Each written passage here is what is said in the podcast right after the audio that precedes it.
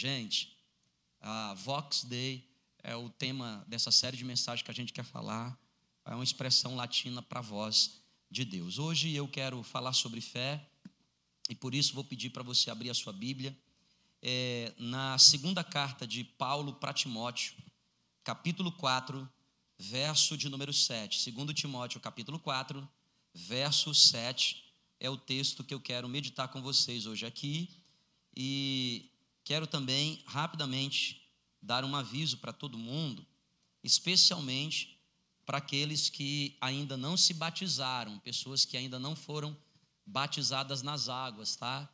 Isso é algo muito importante que você precisa é, fazer, né? se submeter. A Bíblia diz que quem crer e for batizado será salvo. Não é o batismo que traz a salvação, mas também quem não se batiza coloca em xeque a sua salvação, tá? Pastor, é o batismo que vai me salvar? Se eu não for batizado, eu não vou para o céu? Não tem nada a ver. Uma coisa é uma coisa, outra coisa é outra coisa. Todavia, quem não se batiza simplesmente coloca em xeque a sua salvação. Por quê? Porque quem não se batiza frequentemente o faz porque tem dúvida da sua fé. E a dúvida, ela é justamente o oposto daquilo que a Bíblia chama de fé. É, é como alguém, gente, que, que assim, ó, por favor, entenda, eu, eu, eu respeito todas as crenças e todas as decisões das pessoas, embora nem sempre eu as concorde com elas. Mas é como alguém que vive com outra pessoa e, e ela, ela ainda não decidiu assumir o compromisso público, né? A gente, público, é essa aliança. Inclusive tem aqui atrás o nome da minha esposa, aqui, ó. Tá? E todas as vezes que eu esqueço, eu posso vir aqui. 23 de 11 de 2002 foi o dia que eu assumi o meu compromisso público com a Kelly, a minha esposa, a Kelly, que está ali naquele cantinho lá. Então, quando as pessoas veem na mão de alguém um, um anel, uma aliança no anelar esquerdo, ela sabe assim, pô, aquela pessoa tem um compromisso público com aquela outra pessoa. Não é que quem não está casado não está casado. Você pode até estar tá casado sem estar tá casado, porque não é o papel. Inclusive, eu sou juiz de paz aqui na cidade, não é esse papel que qualifica, mas é a sua aliança. Agora, toda vida que você vive com alguém e você não tem a capacidade ou a coragem de assumir publicamente, você inevitavelmente coloca em xeque o que você diz chama ser casamento. Quem entendeu, diga amém. Compliquei a vida de muita gente hoje aqui, Aproveita, irmã, e cutuca aí, já falei, está vendo? Escuta o pastor. Tá bom? Assim acontece com quem não se batiza. Por que estou falando isso? Porque nesse mês de abril, nós também vamos começar uma nova turma de batismos para a gente batizar as pessoas no final de abril ou no mais tardar comecinho de maio. Então procura o pastor Flaviano, é, tá certo? Se você não sabe quem é o pastor Flaviano, manda um direct lá no Instagram da igreja, arroba Nazareno Roraima que as pessoas vão te dar o contato dele para que você possa ser batizado. Vamos para a palavra de Deus, gente? É, 2 Timóteo capítulo 4, verso de número 7. Quem está visitando a gente pela primeira vez, se você quiser, no final do culto, subir essa escadaria, tá lá no final, a primeira sala ali do meu lado esquerdo, ainda não tem uma sinalização lá, mas nós temos um lounge, uma sala exclusiva para as pessoas que nos visitam aqui na igreja. Lá tem um, um quitute especial para a gente conhecer um pouco mais sobre você. Segundo Timóteo, capítulo 4, verso 7, diz assim, Paulo falando, Combati o bom combate, completei a carreira, guardei a fé. Vou repetir. Paulo diz assim: combati o bom combate, ou seja, eu lutei e, e, e venci é, a minha carreira cristã, eu completei a carreira, ou seja, cheguei até o fim, como alguém que, que, que participa de uma corrida e diz assim: eu cruzei a linha de chegada, porque nessa vida não é o, o, o primeiro lugar que vence, mas é, é, é, na vida cristã é todos aqueles que cruzam a linha de chegada, nem que seja se arrastando, né? Mas chega lá, completei a carreira e ele diz: guardei a fé. Guardei o que, gente? Gente, a vida cristã não é uma corridazinha de 100 metros, ela é uma maratonazinha, viu? Ainda também não é de 5 km, não. É uma maratonazinha longa e você precisa estar preparado para poder viver isso. Você precisa é, é, internalizar aquilo que Paulo está nos ensinando. Eu combati o bom combate, eu completei a carreira e, acima de tudo, eu guardei a minha fé. O tema da mensagem hoje é lições de fé. Eu quero falar com vocês sobre lições sobre fé. Falar um pouco sobre fé. Não dá para falar de fé sem a gente é, citar a, a carta aos Hebreus, o capítulo 11, os versos 1, 2 e 3, que eu quero ler para vocês aqui, eu separei. Diz assim: Ora, a fé é a certeza de coisas que se esperam e a convicção de fatos que não se veem. Ora, a fé é a certeza, a fé é certeza. Fé não combina com dúvida. Aliás, o inimigo né, é, da, da fé é a dúvida.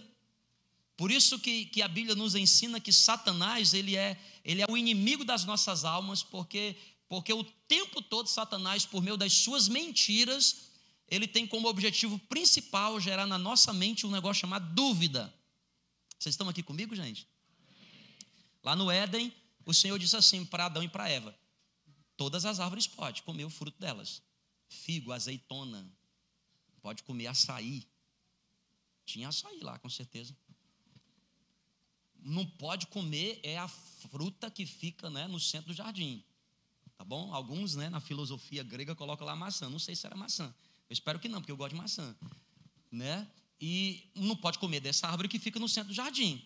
Aí um dia a Eva passa lá pelaquela árvore e a serpente conversa com ela. O que é que ela diz? Olha, olha presta atenção, gente. Que, é que a serpente diz assim? O que é que Deus disse? Ó, Deus disse que a gente pode comer de todos os frutos, exceto dessa. Porque se a gente comer, a gente vai morrer. Aí a serpente diz assim: É certo que o quê? É certo que não morrerás. A serpente está gerando na mente do, da, da Eva o quê? Dúvida.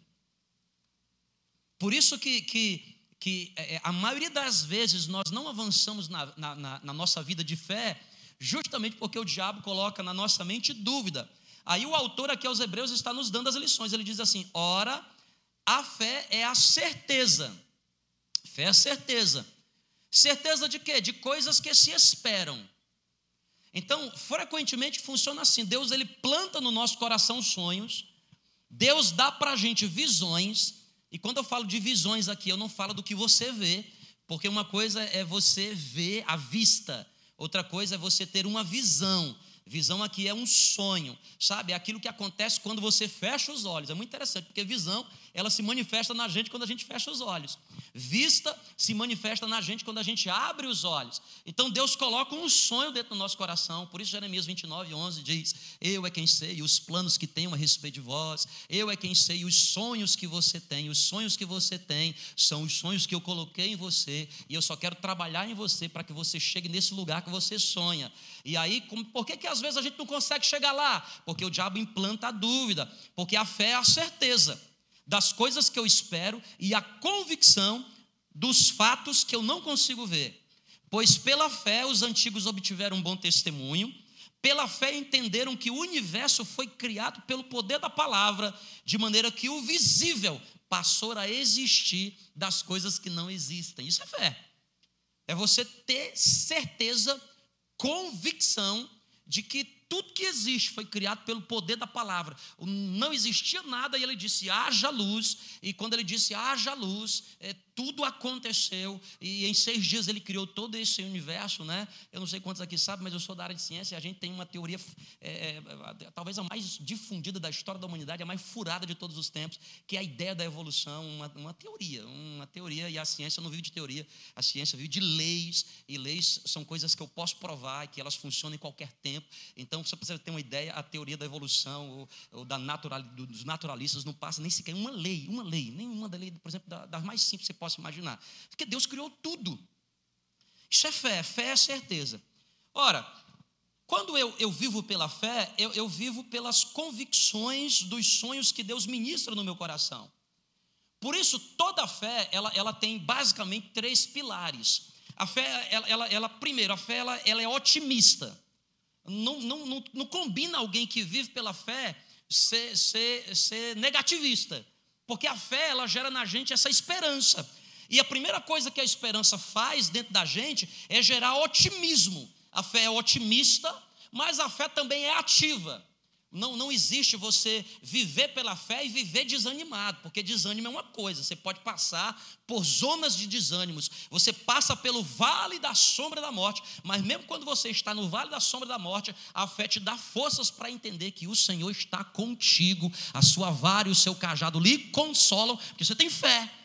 Você diz assim: Eu estou passando pelo vale da sombra da morte, mas eu não vou morrer, porque eu sei que o Senhor está aqui comigo, eu não temerei. Então a fé, ela é otimista, ela nunca é negativa. Por isso você já precisa começar a mudar essa atmosfera que existe dentro de você, no dia a dia, sabe? Esse negócio assim, às vezes até brinco aqui na igreja, quando a pessoa passa por aquela porta vermelha, já dá para saber o, como é que ela chegou hoje aqui. Geralmente o desanimado ele chega com o ombro caído assim. Você cumprimenta ele, você diz assim: E aí, campeão, paz dos senhores? Paz. Tudo bem, talvez você não esteja vivendo um dia bom, ok? O choro pode durar uma noite, mas a palavra do Senhor nos garante: a alegria vem ao amanhã. Não deixa o diabo atrapalhar a tua fé. A fé também ela é ativa, é o segundo pilar da fé. A fé é ativa. Não existe fé sem sem atitudes, sem ações. Porque fé pressupõe confiança. Fé pressupõe o que, gente? Confiança, não é? Eu, eu, eu, todas as vezes que eu vou falar de fé, hoje de novo eu, eu estudando sobre isso e revendo aqui o meu rascunho, eu fiquei, até fui na internet, eu, deixa, deixa eu buscar aqui uma história que possa ilustrar a fé. Mas não tem jeito, a melhor de todas para mim é essa que eu vou falar de novo. Eu estou aqui há 12 anos, aliás, amanhã a nossa igreja completa 12 anos de história. Eu acho que eu já contei isso aqui umas 120 vezes, que eu devo contar umas 10 vezes, não sei quantas vezes por ano. Mas, mas você vai entender, porque você está chegando novo aqui, deixa eu entender. Pra, olha, olha, o que é fé. Fé, fé, fé é confiança. Fé é o que, gente? Confiança. Não fala bem forte. Fé é então presta atenção. Diz que um certo dia tinha um, um, espetáculo no circo. Quem já foi ao circo? O circo é da hora, não é não, gente? Passei hoje à tarde ali com a Kelly caminhando, a Kelly falou assim, nossa, aqui, um circo, um circozão aqui. Eu gosto de ir no circo, né? Geralmente me chamam para ir lá no palco, no circo. Acho que me identificam facilmente. Diz assim, aquele ali, achei, vem para cá, não é? E geralmente é o palhaço que me chama para ir lá. Eu fico todo com morrendo de vergonha, mas eu participo também. E geralmente no circo, você ou, ou tem aquele negócio assim do, do, do, da, das motos lá, como é que chama? Do, Globo da Morte, né? Que eu não gosto, fica muito barulho, eu já vou logo embora. Ou então, é, é geralmente é o equilibrista, ou é o tra, trapezista, é o, é, o, é o último número. Diz que nessa noite era o equilibrista. Nessa noite do circo era o equilibrista. Ele estava alto, era aquele circo, aqueles grandes circos. E estava muito alto, cerca de, de, de 30 metros, altíssimo lá, e tudo mais, e aquele negócio todo. E, e, e aí o, o, narrador pergunta assim: quem é que acredita que esse equilibrista consegue passar nessa corda bamba, segurando a sua vara de equilíbrio, e todo mundo, eu acredito, e a multidão aplaudiu e vibrou, e lá vai o equilibrista com a sua com a sua vara de equilíbrio, e no meio do caminho a corda balança, todo mundo, ele chegou e todo mundo. Daqui a pouco o narrador pergunta assim: quem é que acredita que ele consegue voltar, voltar, mas agora sem a barra de equilíbrio, sem a vara de equilíbrio? O povo, ah, eu, eu acredito. Oh, acredito. E, e, lá vem o equilibrista agora só com, com as suas mãos na, na, na corda bamba, gente. E ele andando, e a corda balança, e o pessoal, ah, e balança para o outro lado, mas finalmente ele consegue chegar do outro lado e o pessoal vibra. Era o último número. Então o narrador pergunta assim: agora quem é que acredita? E de repente subir um carrinho de mão até lá em cima. E disseram: quem é que acredita que ele é capaz de fazer isso? Agora com os olhos vendados, empurrando um carrinho de mão. Gente, o pessoal ficava de pé. E, e disseram assim: e ainda vamos tirar ainda a rede de proteção. Meu irmão, o povo ficou. Oh, oh, parecia final de Copa do Mundo. Eu acredito.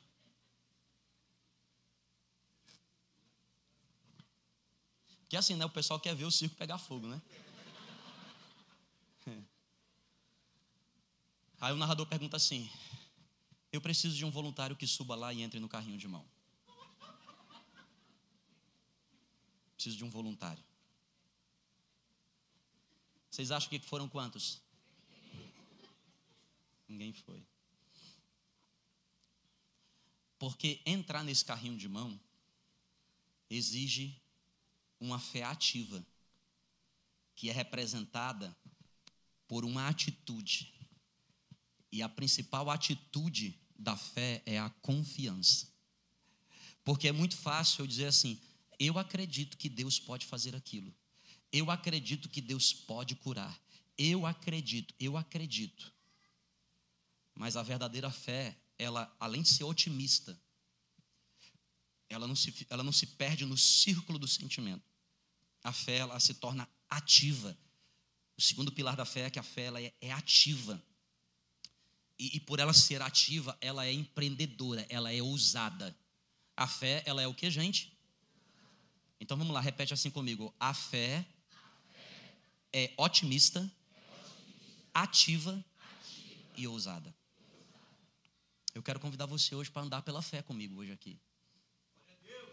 Vai ser necessário você ser otimista, vai ser necessário você é, tomar atitudes, decisões, e será necessário você, você ser empreendedor, você ser ousado. Por isso eu chamei esse sermão de lições sobre fé. E qual é a primeira lição que eu quero aprender com vocês hoje aqui, gente? A primeira delas é assim, ó. Anote aí. Não basta um passo de fé. É necessário, é preciso o quê? Caminhar pela fé. Não basta um passo de fé. Você sabe por que, que às vezes a nossa vida em com Cristo nessa, nessa, nesse ramo da fé. Você sabe por que, que às vezes a nossa vida não está acontecendo quando devia? Porque, quem sabe, você já até deu um passo de fé. Certamente todos vocês que estão aqui me assistindo, aqui agora, nesse exato momento, todos vocês já deram na vida passo de fé. Um passo de fé. Sabe aquele passo que você entra no carrinho de moça e diz assim: Não, eu entrei, estou aqui dentro. Mas na vida com Deus, não basta você só dar um passo de fé. Você precisa continuar caminhando pela fé. Deixa eu ler esse texto para vocês aqui, ó. Evangelho de Mateus, capítulo 14, a partir do versículo 28. Respondeu-lhe Pedro. O Senhor disse, Pedro disse assim: Se és tu, Senhor. Os discípulos sendo açoitados pelas ondas do mar, e, e era a quarta vigília da, da, noite, ou seja, entre três e seis da, da manhã, da madrugada, e, e o barco ia afundando, e Jesus vem de encontro no meio da tempestade, com vento, vento contrário, tudo difícil. Jesus vem caminhando sobre as águas. Todo mundo fica assustado. Todo mundo grita assim: é um fantasma. Quem é que não ficaria? É um fantasma. Aí Jesus, a mais ou menos, certo, assim, uma distância de uns, de uns 15, 20 metros, ele diz assim: Não temam, sou eu. Aí Pedro diz assim: Se és tu, Senhor, manda-me ir ter contigo sobre as águas. E a Bíblia diz que, que, que Pedro saiu do barco, gente. Você tem noção disso? Ele saiu. Todos ficaram lá. Os outros onze ficaram, mas Pedro saiu. Ele deu passos de fé, ele deu um passo de fé. Ele, ele caminhou sobre as águas, mas todo mundo que já leu esse texto, Mateus capítulo 14, a partir do verso 28, sabe que Pedro, reparando, observando, o vento contrário, observando as ondas gigantes, observando tudo que estava ao redor, diz a Bíblia que Pedro passou a afundar. Pedro passou a afundar. Por quê, gente? Porque na vida com Deus, não basta você dar somente um passo de fé, você precisa continuar andando pela fé. Quem é que está entendendo o que eu estou dizendo aqui? Diga glória a Deus. Por isso que muitas vezes a nossa vida não funciona direito. E não funciona por quê? Porque a gente está dando um passo de fé, mas a gente não continua a caminhada. Exemplo, eu dei um passo de fé e entreguei minha vida para Jesus. É um passo de fé. Eu levantei a minha mão, mas eu não me batizo, eu não continuo a minha caminhada de fé. Paulo diz: Eu combati o bom combate, eu eu trilhei a carreira, eu completei a carreira. Levantar a mão e entregar sua vida para Jesus é o primeiro passo, mas você precisa continuar nessa jornada, porque isso não é algo pontual, você apenas começou a partida, você deu apenas o toque inicial, você precisa avançar na sua vida cristã, você precisa se batizar, você precisa crescer na fé, você precisa aprender a orar, você precisa congregar, você precisa aprender a, a, sobre a palavra, se debruçar sobre a palavra, continuar dando passos de fé. Passo de fé. Você fez um negócio porque Deus colocou no seu coração. Deus te deu uma visão. Você nem tinha todas as condições. Você não tinha todos os recursos. O seu braço não alcançava. O seu dinheiro não era suficiente para poder solucionar. Mas você diz, pela fé, porque eu fui infiltrado na fé. Uma esperança brotou no meu coração. Eu dei um passo de fé. Tudo começa a funcionar. Mas de repente o obstáculo vem e você não continua andando pela fé, o que é que vai acontecer? O barco afunda, você afunda. Casamento. Eu, eu lembro quando, eu, quando nós casamos em, em, em. Eu lembro quando a gente casou, 23 de 11 de 2002, viu? 20 horas e 37 minutos e 50 e. Não, também não sei. Mas veja só, eu lembro, a gente começou a nossa vida a dois. Lá dentro de um apartamento, assim, um apartamento, assim, bem assim. O que tinha lá, gente? Não quase nada. Eu e ela. Ela e eu. E assim era a vida. E eu lembro das dificuldades que a gente atravessou. A gente acabou de completar, finalzinho do ano passado, 20 anos de casamento. Gente, 20 anos de casamento é uma vida. A gente já tem mais tempo ao lado um do outro do que sozinho. Junto com mais quatro de namoro, já dão 24 anos. Gente, é tempo demais. Você acha que a gente conseguiu chegar até aqui como? Você acha que a gente conseguiu? Primeiro foi ter, tive que dar um passo de fé. Nessa época a gente era estudante, eu era estudante, gente. Eu ganhava uma bolsa, um negócio assim. Assim que a vida era, desse jeito, era um passo de fé. Bora, bora casar. E aí, como é que vai ser? Só Deus sabe. Bora nessa jornada. Gente, foi maravilhoso, gente. Casamento. O meu sogro não chegava, gente, para começar o casamento. Eu falei assim, rapaz, esse cara tá querendo me atrapalhar aqui. Né? E a gente foi para as núpcias. Oh, aleluia. Eita, irmão, acho que foi aquela noite que eu falei línguas pela primeira vez. Xanábrias, surimicantas e vai. E foi maravilha, mas depois na outra semana. Entendeu? Irmã acordou lá, eu acordei do lado dela, olhei assim, quem és tu? Eu lembro da primeira dificuldade financeira que a gente teve. Ah, irmãos, cara, a gente casou, mas primeira dificuldade financeira, no outro dia. Como é que nós vamos pagar? Como é que a gente pagar isso daqui, gente? Que cinema de bola é caro demais, meu Deus. Uma loucura. Entendeu? Eu, eu, graças a Deus, eu casei com um paletó emprestado, para vocês terem ideia. De tanto dinheiro que tinha, sobrando assim. Uma pessoa me emprestou um paletó eu vestir, assim, fiquei, nossa, eu falei, rapaz, era maior que eu. Eu fui pela fé. Gente, mas se a gente não continua dia a dia os nossos passos de fé, o casamento naufraga. Vocês estão entendendo? Gente? Quem está entendendo, diga amém. amém. Ai, pastor, é tão lindo. Eu sei, pastor, você não sabe, não, vezes não mora com a gente. É fé todo dia. Todo dia tem que ter fé lá em casa, irmão. É café e fé. Já começa logo cedo. Essa mulher, para me suportar, ela fica o louvor lá em casa o dia inteiro, de manhã, de tarde, de noite, enxertando a mente dela de louvor de Deus. O céu é o meu lugar. Porque senão ela não aguenta viver comigo. Eu que sou uma pessoa doce, irmão. Eu sou linda, eu sou do Ceará. Sinceramente, cearense ele é muito dócil. É uma pessoa muito gentil. Né? É, é, é que a vida me deixou assim. Mas a gente tem que ter. Quem é que está entendendo? Diga glória a Deus, povo lindo de Jesus. É assim que funciona. Não é só um passo, não, você tem que continuar andando pela fé. Pastor, mas, mas quando eu, eu, eu, eu vou perdendo a minha fé, é aí que está o detalhe: você estende a mão para Jesus, como Pedro estendeu, Senhor, me socorre, e o Senhor vai te socorrer sempre, dizendo: vem para cá de novo, meu filho, andando. Sabe por quê, irmão? O diabo não quer que você ande pela fé, porque ele sabe o poder que a fé tem. Então, o tempo todo ele quer te jogar para baixo, ele quer te iludir, ele quer que você não seja uma pessoa ativa, ele quer que você seja desanimada, ansiosa, depressiva, aterrorizada. Não! Você é filho de Deus e Ele te chama para andar pela fé. Pastor, e o que é essa fé? Essa fé é você fechar os olhos e acreditar, e continuar andando, e continuar avançando. Porque aí eu entro no meu segundo tópico, gente. Segunda lição de fé. Fé é focar no que Deus fala, e não no que os olhos veem. Fé é focar no que Deus fala. E não focar no que os seus olhos estão vendo. Números, capítulo 13, a partir do verso 27. Presta atenção para você entender aqui, ó. O, o povo tinha sido liberto do Egito, estava prestes a entrar na terra prometida. Moisés envia 12 espias.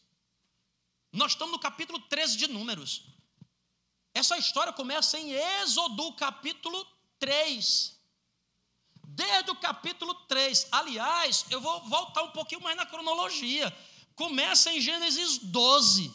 O Senhor dizendo para Abraão: sai da tua terra e da tua parentela, que eu vou te mostrar uma terra que você vai prosperar, que a sua vida vai dar certo, uma terra que mana leite e mel. O povo estava preso no Egito, e Deus levanta Moisés, e, e, e, e através de Moisés, Deus diz assim: Cara, a terra que, eu vou levar vocês é uma terra que mana leite e mel. E o Senhor começa, Êxodo 3, Êxodo 4, leite e mel. Êxodo 5, leite e mel. Todo tempo Deus afirmando: Eu sei o que tenho de bom para você. Veja o seu futuro, levante a sua cabeça, olha para frente. Deus enxertando a gente o tempo todo de, de, de promessas, de palavras. Agora o povo está diante da terra prometida. Doze espias vão observar a terra, presta atenção. Voltaram e relataram a Moisés e disseram assim: Fomos até a terra que nos enviaste, e, e, entre vírgulas, verdadeiramente a terra é boa e a terra mana leite e mel. Ei, querido, Deus não é homem para mentir, nem filho do homem para se arrepender. Se ele disse uma coisa a seu respeito, vai acontecer. O Senhor prometeu e eles foram lá observar a terra e comprovaram com seus olhos naturais, verdadeiramente é uma terra que mana leite e mel. Mas o problema, o problema é que a gente não foca no que Deus está falando, a gente foca no que os nossos olhos veem. Continua o texto. O povo, porém. O povo o que, gente? Porém rapaz, a complicação da nossa vida são os poréns. Deus diz para você assim: vou abençoar o seu casamento. Você, eita! Mas na primeira briga, o diabo coloca uma dúvida na sua mente e diz assim: porém, porém ele é grosso, porém ele é rude, porém ele, ele não sabe te amar porque não foi amado, porém ela não sabe cozinhar, porém, Porém, uma vez eu tive que resolver uma briga de um casal porque eh, eh, ela apertava a, eh, a pasta do comecinho e ele apertava do meio. Do jeito certo, né? Também acho. Viu, Kelly? Aí eu cheguei no gabinete e disse, não, gente, não, verdade, eu entendo que cada confusão é uma confusão, mas, poxa vida, eu tenho que ajeitar o creme dental de vocês. Foi um gabinete rápido, um do mais rápido que eu resolvi. Em cinco minutos eu falei assim: deixa eu falar um para você, cara. Quais são as virtudes dela? Pastor, é maravilhosa. Ela é cheirosa. Aí eu já parei, tá bom. Maravilhosa e cheirosa já ganha do dedo na pasta. Aí ele falou isso, pastor, é verdade. Eu disse, cara, vai cheirar tua mulher, velho. Porque se tu não cheirar lá agora, vai aparecer alguém que vai cheirar. Aí ele, verdade, hein, pastor? Cinco minutos, gente. Já você pensou se eu cobrasse por hora? Mas o que eu estou querendo dizer com vocês com essa brincadeira aqui, gente, ó, vocês estão aqui comigo, amém? Não deixe o diabo ficar colocando porém na sua vida, não. Não ande pelo que você vê, ande pelo que Deus prometeu. Porém, porém, aí ele continua dizendo assim, ó, porém, o povo nessa terra é poderoso. O que é que Deus disse? Deus disse assim: ó, vocês estão entrando numa terra que mana leite e mel, Mas o que é que os olhos estão dizendo no texto? O povo é poderoso, as cidades são fortificadas, os guerreiros são gigantes, os inimigos estão espalhados por todos os lados, eles são mais fortes do que nós. Não é nenhuma mentira, é uma verdade. O povo é poderoso, está cercado por todos os lados, os inimigos estão para tudo quanto é jeito, os gigantes são grandes, as cidades são fortificadas, o povo é poderoso. Tudo isso é verdade. Só que tem uma verdade superior. Qual é a verdade superior? Deus disse assim: Eu estou com você. Eu te enviei para essa terra. E você vai vir provar do leite e do mel dessa terra. Então, o que é fé? Não foca no que os teus olhos estão vendo. Foca no que Deus está dizendo para você. Porque se você focar no porém, olha o que, é que acontece quando a gente foca no porém. A gente desenvolve complexo de inferioridade. Complexo de quê, gente? Nesse texto de Números 13, lê em casa antes de dormir. Próprio, os próprios príncipes diziam assim: porque nós somos na frente deles como gafanhotos. Nós somos pequenos, parece que nós somos gafanhotos. E aí, ó, olha o que é, que é o complexo de inferioridade. Porque o complexo de inferioridade não é você só se sentir pequeno. Vocês ainda estão comigo aqui, gente? Amém? Complexo de inferioridade não é só você se sentir pequeno, não. O principal problema do complexo de inferioridade, o PHD do complexo de inferioridade, é quando você acha que os outros também acham que você é pequeno. Você nem sabe o que os outros estão tá pensando, mas você pensa que os outros estão pensando que você. Aí eles disseram assim: Nós somos pequenos aos olhos deles, e nós também somos pequenos aos nossos olhos, e somos pequenos também aos olhos deles. Olhando tudo que está ao redor e se esquecendo da palavra, da promessa. Eu estou enviando vocês para uma terra que mana leite e mel. Aí quando você não olha para a promessa e olha para as dificuldades, para os poréns, você desenvolve autocomiseração, coitadismo. Aí você começa a dizer: Não, eu sou coitado mesmo. Eu não presto mesmo, não. Eu não sirvo para. Não. Eu sou ruim mesmo. Aí você começa a olhar para trás na sua história, você começa assim: Olha aí, ó, olha a besteira que eu já fiz. Eu, eu não sei para que eu vi esse mundo. Aí, aí Deus está dizendo assim: ei, ei, ei, ei, não é esse o pensamento que eu tenho sobre você. Eu é quem sei os pensamentos que tenho sobre você. E eu criei você para um propósito. Verdade, você vacilou. Verdade, você errou, mas o meu perdão te alcançou, a minha graça te alcançou. Eu escrevi uma nova história para você. Eu te dei um novo livro, um livro com páginas em branco para que você avance. Quem é que está entendendo aí? Diga glória a Deus, gente. Terceira e última verdade, porque o nosso tempo aqui é corrido. Vamos lá, aqui três. Verdade três. Quem anda pela fé não se detém na adversidade. Quem anda pela fé não se detém onde, gente? Vamos voltar para o porém? Vamos voltar para o porém. Vejo que a terra verdadeiramente mana leite e mel. Gente, eu não sei se você tem intimidade com esse texto, mas os espias voltaram com um cacho de uvas, que a Bíblia chama de uvas romãs. Sabe por que a Bíblia chama de uvas romãs? Porque uma uva parece uma romã de tão grande que é. Diz o texto bíblico, ô Camilo, que precisava dois homens de mais ou menos tão tamanho assim, dois homens para levar um cacho de uva. Eles levavam um cacho de uva, gente, numa tora, estava aqui no ombro o cacho de uva. Gente, essa uva é grande ou não é grande? Deus disse assim: Eu estou mandando vocês para esse lugar aqui de bênção, de prosperidade, de paz, de grandeza para você viver em, em, em, cidades fortificadas que você não construiu, para você beber de água de poços que você não cavou, porque Deus faz assim, irmão, Ele coloca na mão do ímpio, o ímpio prospera e Deus diz assim: vou tirar da tua mão e vou dar para aqueles que eu que confiam em mim. Mas aí o que é que os espias dizem? O que é que os espias disseram? Porém, o que é que os espias disseram, gente? Porém, olharam para a adversidade. Aí, ó, Vamos fazer aqui aula de concurso para quem está fazendo concurso, né? Vamos lá. Porém, conjunção adversativa. Igreja do Nazareno também aula de português. O que é, que é uma conjunção adversativa? Uma palavra que une dois períodos, duas frases, mas faz um antagonismo. O lado é o positivo, o outro lado é o negativo. E a gente é ser humano, a gente olha para o positivo, a gente só olha para onde? Para o negativo. Verdadeiramente a terra mana leite e mel. Porém, tem gigante lá. Porém, tem cidade fortificada lá. Porém, tem obstáculo. Conjunção adversativa, aquilo que faz a oposição ou restrição. Porque às vezes, quando a conjunção não faz uma, uma oposição, ela faz uma restrição. É uma cidade que, que manda leite e mel, mas não é tão boa assim. É leite, mas não é mel. É mel, mas não é leite. Restrição. Porém, todavia, contudo, entretanto, mas, por outro lado, apesar disso, Deus faz uma promessa. Você diz assim: Eu sou casado, porém, meu cônjuge não é bom. Eu estou solteiro, porém, não estou feliz. Eu tenho um emprego, porém, ganho mal.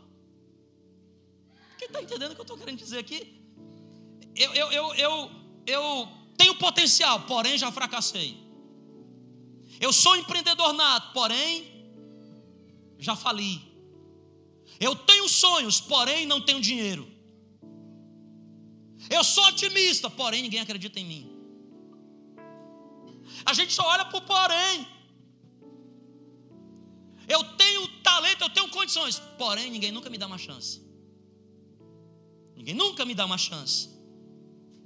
O porém faz a gente se deter no, no, no pessimismo. Ele vai minando a nossa fé. E o problema de tudo isso é que isso leva a gente para o desespero. E além de levar a gente para o desespero, destrói a nossa esperança. Destrói a nossa o que, igreja? Esperança, gente. E o que é, que é esperança? É aquilo que de bom eu tenho expectativa de que aconteça. O que é, que é esperança? É uma expectativa dentro do meu coração de que algo bom vai acontecer. Isso é esperança. Porque ninguém espera coisa ruim. Quando você espera coisa ruim, isso não é esperança. Esperança é quando você tem expectativa de que coisas boas vão acontecer. Expectativa de que amanhã será melhor que hoje. Expectativa de que esse novo relacionamento as coisas vão dar certo sim. Expectativa de que agora a sua vida vai decolar. Expectativa que dessa vez você vai passar. Esperança. Esperança de que aquele que, que nos deixou na hospedaria vai voltar para nos buscar. Esperança Sabe por quê, gente? É a esperança que gera o ambiente do milagre. Não dá para viver milagre sem ambiente de esperança. Jesus foi para Nazaré e lá ele não fez milagres. Por que, que ele não fez milagre? Porque as pessoas não esperavam nada de Jesus. Quem é Jesus? Esse aí não é, o, não é o filho do carpinteiro? A gente não conhece a mãe dele, a gente não conhece, eles não esperavam nada. Mas quando Jesus chegou em Cafarnaum, um povo necessitado, foi o lugar que Jesus mais fez milagre. Por quê? Porque o povo acreditou que ele era o Messias e disseram assim: ah, dali vem libertação, dali vem coisa boa, dali vem coisa para mudar a minha vida. A minha vida vai mudar. Ei, querido, a fé passa a funcionar quando a gente começa a mudar a atmosfera dentro do nosso coração. Gente, é algo sobrenatural. Porque quando você ativa o seu coração na esperança, tudo dentro de você muda, querido. E se muda dentro de você, inevitavelmente ao redor de você nada vai ficar igual. Eu vim aqui nessa noite para dizer para você assim, ó, chega de dar um passo de fé. Vem comigo caminhar pela fé. Chega de dar um passo de fé e afundar. Não, não. Você a partir de hoje você vai andar pela fé, de glória em glória, de fé em fé, de esperança esperança, no seu casamento, na sua família, nos seus negócios, na sua empresa, em todas as áreas da sua vida. As coisas vão fluir. Sabe por quê? Não depende da sua capacidade, não é seu talento, não é o que você pode, não é a força do seu braço, não. É porque você entrou no carrinho de mão e você diz assim: Senhor, eu confio em Ti, Tu vais me guiar, Tu vais me conduzir, eu vou ouvir a Tua voz, eu vou acreditar, eu vou acreditar. E se eu naufragar, eu naufragarei confiando em Ti. E a Bíblia diz que aqueles que confiam no Senhor não serão confundidos. Vamos ficar de pé no nome de Jesus. Não serão confundidos. Não serão confundidos.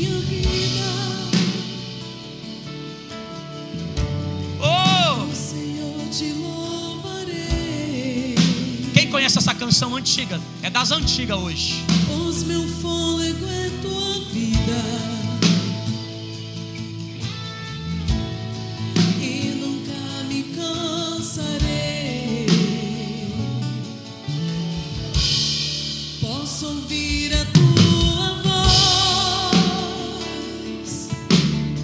Mais doce que o mel. É mais doce do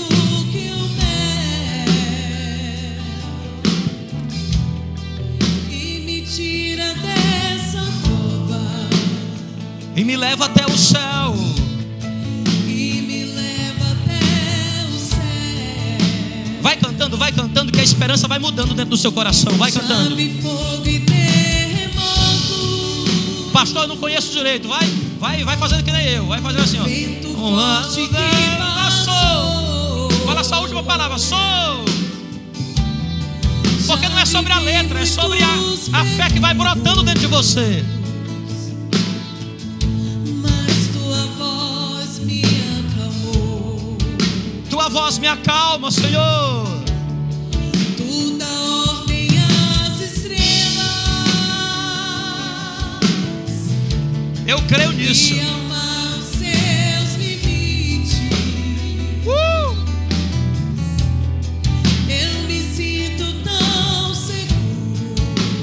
Eu me sinto tão seguro no teu colo. altíssimo. Vamos elevando a nossa expectativa, vamos.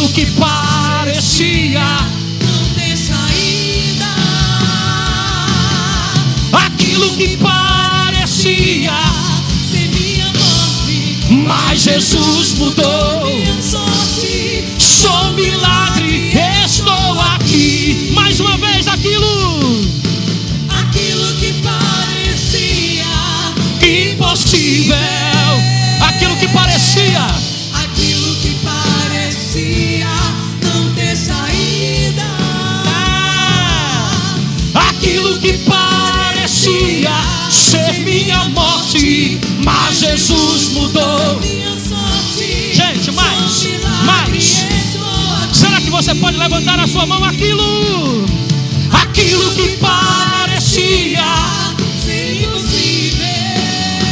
aquilo, aquilo que parecia, Não ter saída. aquilo que parecia ser minha morte, mas Jesus mudou.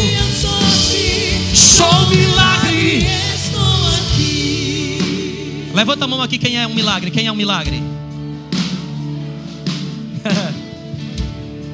Começa a trazer na tua memória aí como você é um milagre. Quantos livramentos Deus te deu? Livramentos. Quantos livramentos? Quantas vezes você já era para estar destruído na sepultura debaixo de uma cova? Você está aqui hoje, me assistindo, me ouvindo. Isso é um milagre. Agora, ó, segura um pouquinho aqui, Jonas. Segura aqui, ó. Aqui, ó. Quem está comigo ainda, diga glória a Deus. Presta atenção. A fé, ela gera otimismo, ela gera confiança e ela gera ousadia. O que é que a fé gera? Otimismo. Mais uma vez, o que é que a fé gera? O que é que é otimismo? Vai dar certo. Não, você não pegou não, você não pegou não. Você ainda está ainda, você ainda tá ainda no, no, no, no seu eu passado. Vai morrer hoje aqui o seu eu passado, você vai sair daqui uma pessoa de fé. Escute, eu não sei se você entendeu. A fé gera otimismo. Sabe o que quer dizer otimismo? O que é otimismo, gente? Vai dar certo. Vai dar certo. Não, vou dizer mais uma vez: vai dar certo. Vai dar certo. Vai dar certo. O diabo é que fica dizendo: vai dar errado. O diabo é que fica dizendo: vai dar errado. Mas Jesus me manda hoje aqui para dizer para você: vai dar certo. Agora presta atenção: o que é que a fé gera? A, ge- a fé gera, além de de otimismo, ela gera dentro da gente, ela gera dentro da gente confiança. Ela gera dentro da gente o que, gente? E quem, quem confia diz assim: Eu posso. Eu o quê? o diabo fala para você e diz assim: Você não pode. O quê? Que que você está falando, seu capeta? Lembra, é aqui, ó. É aqui. É certeza. O diabo está na tua mente dizendo assim: você não pode, você não pode, você não tem força, você não pode. Você vai dizer assim: eu posso, eu posso, eu sei estar abatido, eu sei viver exaltado, eu sei ter tudo, eu sei ter nada, eu sei estar sozinho, eu sei estar acompanhado. Tudo, tudo, tudo posso naquele que me fortalece. Isso é confiança. Segura um pouquinho aqui, Jonas. Ó, presta atenção. Fica imaginando Davi lutando contra Golias. Golias, vou acabar com você. Vou matar você, vou destruir você. Olha o que é fé, olha o que é fé. Fé é confiança. Fé é você entender, eu posso. Aí você chega no campo de batalha e fala assim: O que é que você falou aí? Vou acabar com você. Aí você bate no peito e diz assim: Cai para dentro. Lá no Ceará a gente diz assim, quando a gente ia brigar quando era criança, né? Vamos amarrar as camisas. Bora amarrar as camisas. Cai para dentro. Sabe por quê? Você vem contra mim com paus e pedras. Você vem contra mim nas forças do seu braço. Você vem contra mim porque você é grande. Você vem contra mim porque você tem experiência. Mas você não sabe quem eu sou. Sabe quem eu sou? Eu sou Davi, eu sou filho de Deus. Quando eu cuidava das ovelhas, que um leão vinha para cima de mim. Gente, vocês não têm ideia do que. Vocês acreditam na Bíblia? Acreditam sim ou não? Davi diz assim: quando um leão vinha pegar uma ovelha minha, olha o que, é que Davi dizia: eu pegava ele pela barba. Gente, eu sou fã de Davi, sério mesmo. Eu vou pegar assim mais ou menos um, não sei lá, uns 10% da minha eternidade só ficar com Davi. Davi, deixa eu andar com você aqui. Ele disse que pegou o leão pela barba. Você já entendeu isso, gente? Não, eu vou até soltar aqui o um negócio. o leão vai para cima dele, ele vem Vem. Vem, leão. Ele pegou o leão pela barba. Gente, ele pegou pela barba, cara a cara, e falou assim: O que é que você quer com as minhas ovelhas? Sabe por quê, gente? Quando você entende que você pode, você conjuga perfeitamente Filipenses 4,13. Tudo posso naquele que o quê? Eu posso, não é porque eu não posso. Eu posso é porque que aquele que está em mim é maior do que aquele que está no mundo. Eu posso, sabe por que, que eu posso? Porque eu tenho fé. E aquilo que parecia ser minha morte, aquilo que parecia ser o meu fim, aquilo que parecia ser a minha destruição, será na verdade o meu recomeço, será na verdade um novo caminho vivo que o Senhor está abrindo para mim, será um novo, uma nova história que Deus está escrevendo. A fé, a fé, ela, ela, ela gera essa confiança, mas a fé também é ousadia ousadia. Pastor, o que é ousadia? Escute aqui, ó. Ousadia é você aprender a fazer o que você nunca fez na vida. Porque quem faz sempre as mesmas coisas, colhe sempre as mesmas colheitas. Eu não sei se você está satisfeito, mas eu não estou. Não é uma questão de ingratidão. Eu sou grato por tudo que Deus fez até aqui. Mas eu quero mais, porque eu sei que dessa fonte tem mais.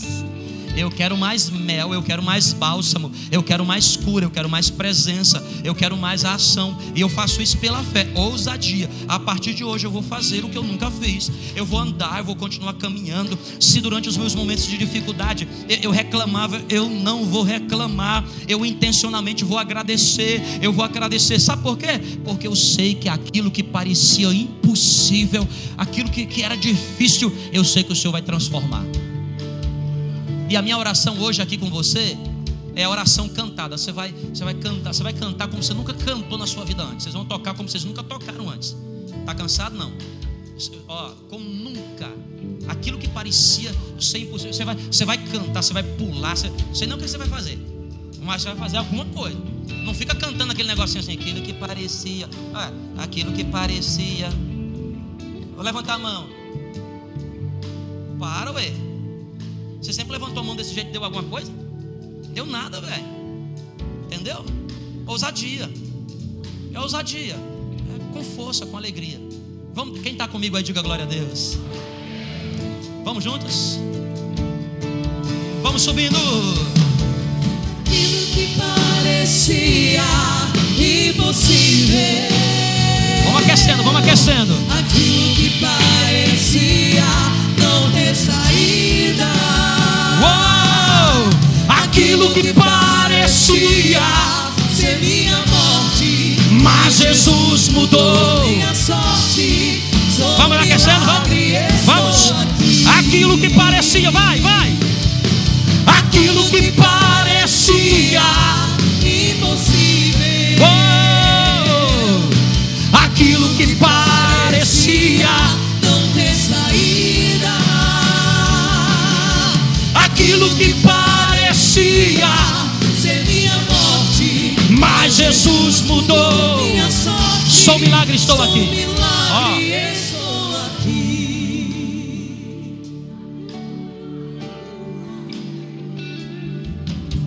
Ó, eu sei que a gente tava lá na baixinha, né?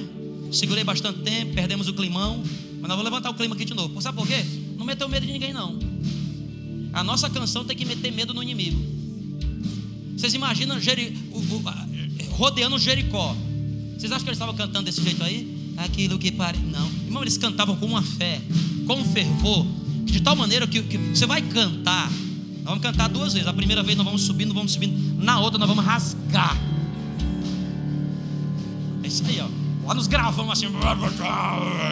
Porque, irmão, o diabo vai cair diante do poder da sua fé aqui nessa noite, no nome de Jesus. Quem gostaria de viver um milagre, gostaria de viver coisas impossíveis, já vai levantando a sua mão, já vai levantando a sua mão, já vai levantando a sua mão, já vai levantando a sua mão, já vai orando, já vai orando, já vai orando, já vai orando, já vai orando, já vai chamando, já vai chamando. Eu creio, Jesus. Eu creio, Jesus. Eu creio, Jesus. Eu creio,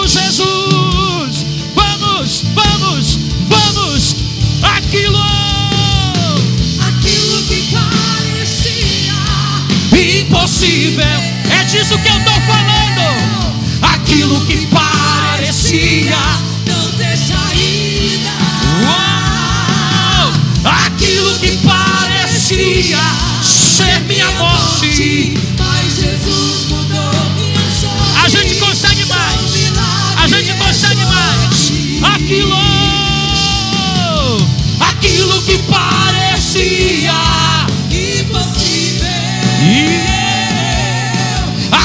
que parecia, Não ter saída.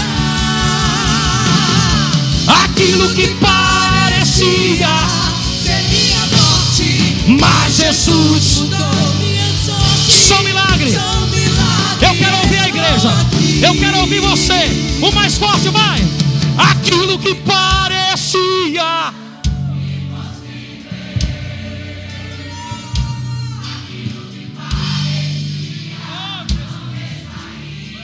E as muralhas caem hoje.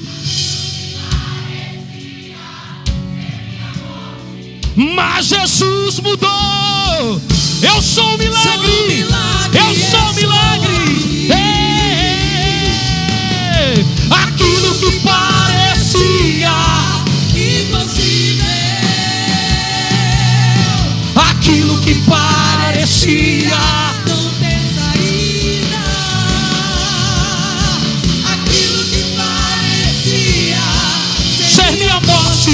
mas Jesus mudou. Sou milagre, estou aqui. Eu estou aqui, Jesus. Celebra mais forte. Celebra, celebra, celebra a presença de Jesus. Oh, celebra a presença de Jesus. Creio, Jesus. Eu creio, Jesus. Eu creio em milagres. Eu creio em milagres. Eu creio em milagres.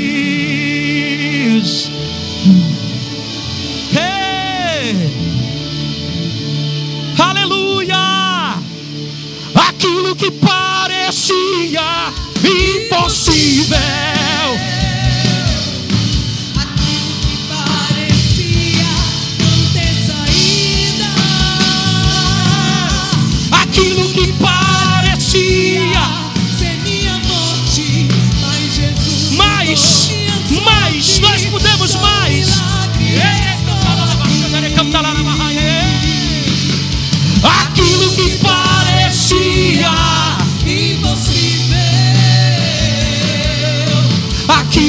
parecia não ter saída. Aquilo que parecia ser minha morte, mas Jesus mudou minha sorte. Sou milagre.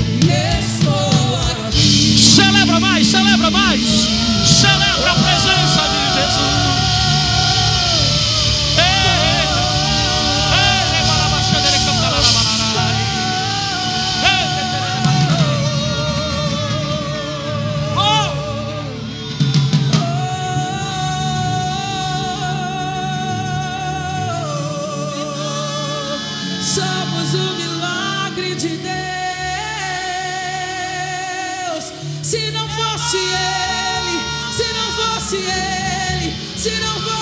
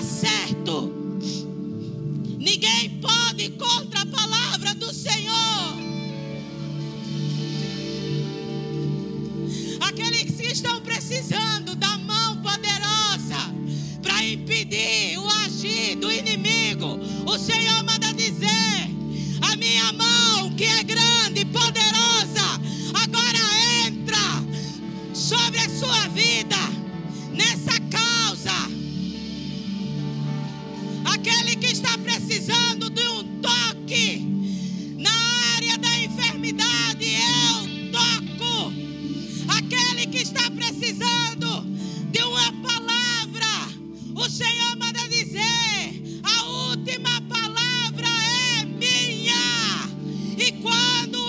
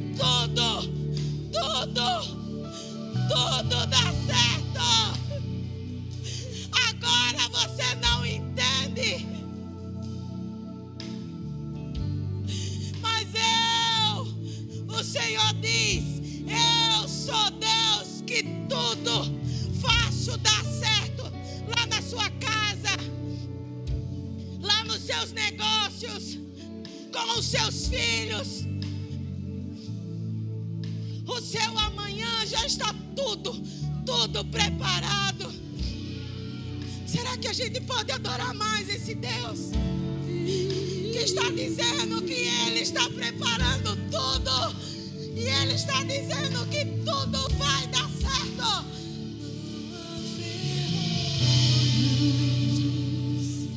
Nem portas que se fechem diante da sua voz.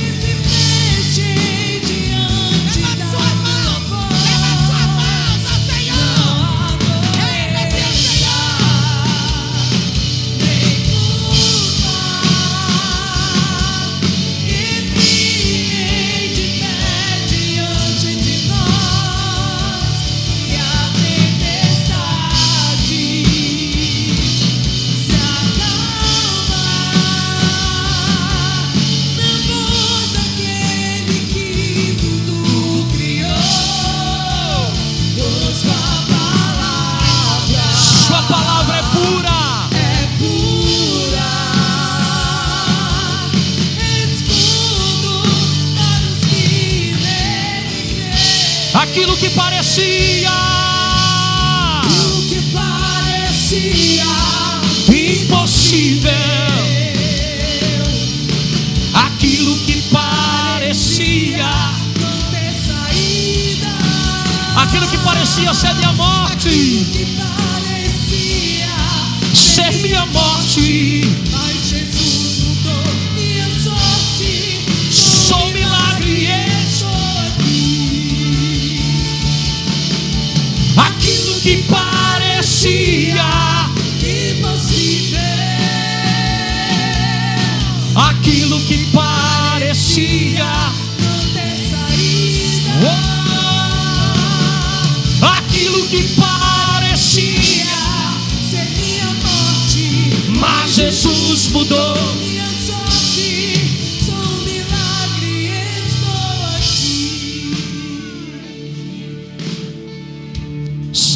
Milagre, Jesus. E talvez seja isso, querido, que Deus está falando com você aqui nessa noite. Eu vou pedir para todos fecharem os olhos nesse momento. Talvez seja isso que o Espírito Santo esteja ministrando para você, dizendo: Você é um milagre. Você não tinha condições, mas eu te trouxe até aqui. E quem sabe hoje é a noite que o Senhor preparou para você com sua boca confessar, com as suas mãos confessar Jesus Cristo como Senhor, como Salvador da sua vida. Quem sabe não é hoje que Ele programou para você voltar, voltar para os caminhos do Senhor. Você que por algum motivo se distanciou, E você sabe que você é o milagre. Eu vou contar até três. E se é com você que o Espírito Santo está falando, você pode ouvir a voz aí dentro do seu coração. Você pode ouvir o, o seu coração aquecer, o seu corpo estremecer, os batimentos do seu coração acelerar. Ele querendo falar contigo. Quando eu contar três, você vai levantar a sua mão. Você que quer entregar a sua vida para Jesus, você que quer voltar para os caminhos do Senhor. Eu digo um, Jesus te ama. Eu digo um, ele morreu na cruz do Calvário por você. Eu digo dois, você é um milagre. Você é um milagre. Eu digo três, quem nessa noite pode levantar a sua mão e dizer: Eu quero entregar minha vida para Jesus. Temos uma pessoa, duas pessoas. Vamos celebrar a igreja. Vamos celebrar essas vidas. Quem quer entregar sua vida para Jesus? Quer voltar aos caminhos do Senhor? Eu, eu sou um milagre. Eu sou um milagre. Eu sou um milagre. Eu sou um milagre. Talvez você não entendeu direito. Eu vou pedir para a igreja não observar ninguém. Esse é um momento só da gente Deus, da gente Deus. Deixa só o pessoal da nossa equipe, quem é da nossa equipe, quem é do acolhimento, vem para cá para frente para você enxergar daqui para frente ou daqui para lá. Eu vou contar de 10 até 1. Se você quer nessa noite entregar sua vida para Jesus, cadê o pessoal do acolhimento? Aqui na frente, ó. Pessoal do acolhimento, cadê o restante do pessoal? Vem para cá, vem para cá, vem para cá. Para vocês me observarem. O restante da igreja, fecha os olhos, fecha os olhos. Querido, se você quer, se você entende que é com você que o Espírito Santo está falando, que hoje é a noite de você voltar para os caminhos do Senhor, de você se reconciliar com Jesus, como algumas pessoas já estão fazendo. Você vai levantar a sua mão mais alto que você puder. Eu vou contar de 10 até 1. 10, 9, 8. Se você quer entregar sua vida para Jesus, voltar para os caminhos do Senhor, é a hora. 7.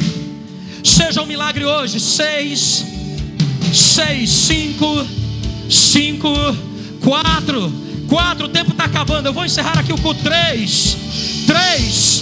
Você que tem sente que é você é um milagre. 3, 2, 2, 2. Ainda dá tempo de você dizer: Eu sou um milagre. Eu sou um milagre. Um. Sou milagre. Sou milagre. Se é com você que o Espírito Santo está falando, sai do seu lugar, venha pela frente, venha para frente, venha para frente. Venha dizer, eu sou. Faça como essa moça que está dizendo, Senhor, eu entrego minha vida, eu volto para ti. Eu volto para ti. Eu volto para ti. Ei, grabalabassude, cantaralabarabachederei, cantalarabahai. Nemante eu terei cantalarabassu. Pai,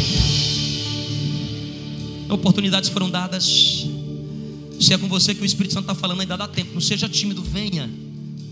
Se você, se você gostaria de ajuda de, de alguém, pede a alguém para te ajudar. Pede para alguém te ajudar. Diz Senhor, me leva até lá. Me leva até lá enquanto eu vou orar.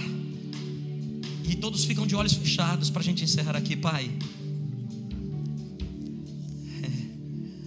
Obrigado. Obrigado, Senhor. Ainda tem gente para vir, Deus. Eita, aralabassúnica. É a sua chance, é a sua chance. A gente só quer celebrar a tua vida, a gente só quer celebrar, vem filho. Vem filho. Vem filho. É muito comum que quando a gente termina o culto, algumas pessoas me procuram dizendo, pastor, eu quero, eu quero entregar minha vida para Jesus. Tem mais alguém vindo aí, ó. Tem mais alguém vindo. Celebra, igreja. Tem, celebra. Celebra.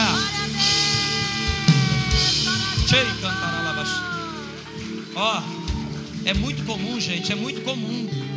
Chega no final do culto, muita gente me procura e fala assim, pastor, eu queria entregar minha vida para Jesus, mas eu, eu não conseguia, eu não estava conseguindo.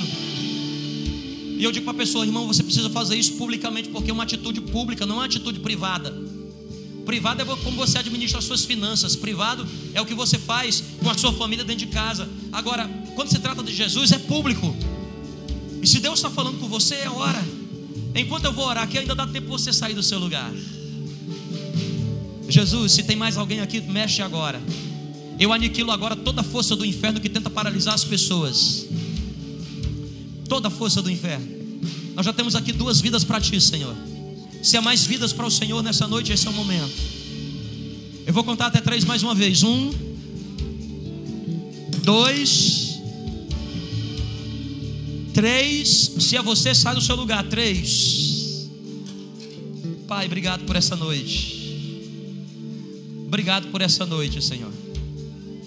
Obrigado pelo que o Senhor está fazendo aqui na nossa igreja. Obrigado por essas vidas, Pai, que se entregam a Ti, que dizem: Eu sou um milagre, eu sou um milagre de vida, eu sou um milagre de vida. Cuida deles, cuida de cada um deles, cuida de cada um deles. Nós louvamos o Teu santo nome, Pai, porque Tu tens sido nosso escudo e proteção. E aquilo que parecia impossível, Aquele que parecia ser a nossa morte, o Senhor transformou em bênção e em milagres e em vitória. Nós abençoamos essas vidas aqui, Pai. Nós abençoamos esses irmãos e fazemos isso no nome poderoso de Jesus. Eu vou pedir para a igreja inteira celebrar essas vidas aqui, celebra.